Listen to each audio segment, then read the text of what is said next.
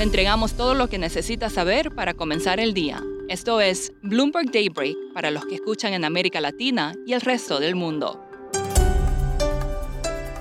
Buenos días y bienvenidos a Daybreak en español. Es primero de febrero de 2022, soy Ignacio Liberadol y estas son las noticias principales. Vamos a empezar hablando de Perú, que ayer dio la gran sorpresa en la región. La primera ministra Mirta Vázquez renunció y el presidente Pedro Castillo anunció entonces una reorganización de su gabinete. Mirta Vázquez dijo que renunciaba por la imposibilidad de llegar a un consenso en beneficio del país. Castillo no dio detalles de sus cambios. Es probable que el mercado muestre hoy algo de inestabilidad hasta que haya certeza sobre los nombres. Aún resta definir si el ministro de Economía, Pedro Frank, se mantiene en su cargo. A nivel global, los futuros bajaron, borrando las ganancias anteriores y persiste la volatilidad. Las acciones extendieron un repunte impulsadas por el optimismo de las ganancias. Las acciones de UBS subieron. El banco impulsó su programa de recompra de acciones y mejoró algunos objetivos después de que los resultados superaran el consenso. Los bonos del Tesoro subieron y el dólar se debilitó. El petróleo Cayó antes de la reunión del OPEP de mañana, pero se mantuvo cerca de máximos de siete años. El Bitcoin avanzó. Para hoy se esperan algunos importantes resultados corporativos. Antes de la apertura del mercado fue el turno de Exxon. Su ganancia inesperada por el repunte de la energía puede acelerar los recortes de deuda y permitir un retorno a las recompras de acciones. Además, Alphabet puede reportar ganancias en sus negocios en la nube. YouTube publicará sus balances tras el cierre del mercado.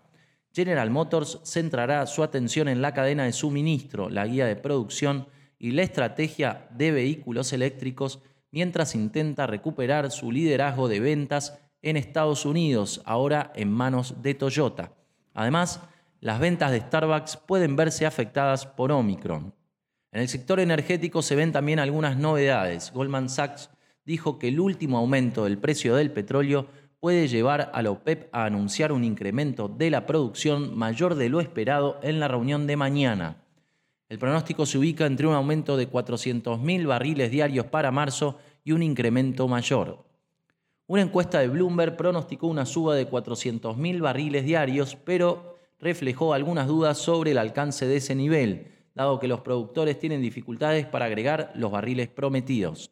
El conflicto en Ucrania continúa. Se dice que Estados Unidos recibió la respuesta de Rusia a sus propuestas para calmar las tensiones. Hoy habrá una llamada entre Anthony Blinken y Sergei Lavrov. Vladimir Putin se reunirá con el líder húngaro Víctor Orbán. Boris Johnson y Mark Rutte viajarán hoy a Ucrania. La Unión Europea está lista para aprobar la ayuda de emergencia. Estados Unidos y el Reino Unido dijeron que sancionarían a los oligarcas cercanos a Putin si Rusia invade.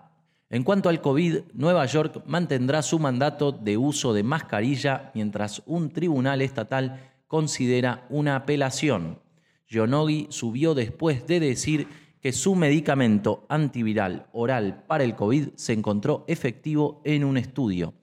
Nuevos estudios sugieren que es posible que las infecciones leves de Omicron no ofrezcan mucha protección contra futuros contagios. Pfizer puede solicitar hoy una autorización de uso de emergencia de su vacuna en niños menores de 5 años. El Banco de la Reserva de Australia señaló que seguirá siendo moderado. Su anuncio hizo tambalear al dólar australiano y a los rendimientos de los bonos, dado que los inversores habían apostado por un endurecimiento acelerado. El gobernador del banco, Philip Lowe, recomendó seguir siendo pacientes en la evolución de la inflación. En Chile, la actividad económica registró en diciembre un aumento interanual de 10,1% frente a un estimado de 10,3%, lo que representa una desaceleración respecto del 14,3% de noviembre. El acuerdo tentativo de Argentina con el FMI sufrió un revés que podría tener hoy impacto en el mercado. Ayer, Máximo Kirchner, el líder de la coalición gobernante en la Cámara Baja e hijo de la vicepresidenta Cristina Fernández de Kirchner, anunció en una carta su renuncia en forma de protesta. El gobierno necesita del apoyo del Congreso para aprobar el acuerdo con el fondo. Hoy por la noche, el presidente Alberto Fernández iniciará una gira internacional por Rusia, China y Barbados. El Banco Central de Colombia prevé una inflación de 4,3% para 2022 y de 3,4% para 2023. En su informe trimestral de política monetaria también recortó su pronóstico de crecimiento del PBI para 2022 del 4,7% al 4,3%.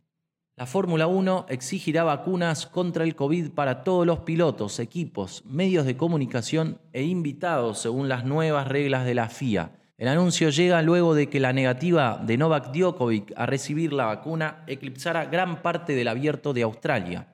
No se espera que la Fórmula 1 otorgue exenciones. Eso es todo por hoy. Soy Ignacio Liberadol. Gracias por escucharnos. Para conocer todas las noticias que necesita para comenzar el día, revise Daybreak en español en la app Bloomberg Professional. También puede personalizar Daybreak para recibir las noticias que desee. Eso es todo por hoy. Sintonice mañana Bloomberg Daybreak.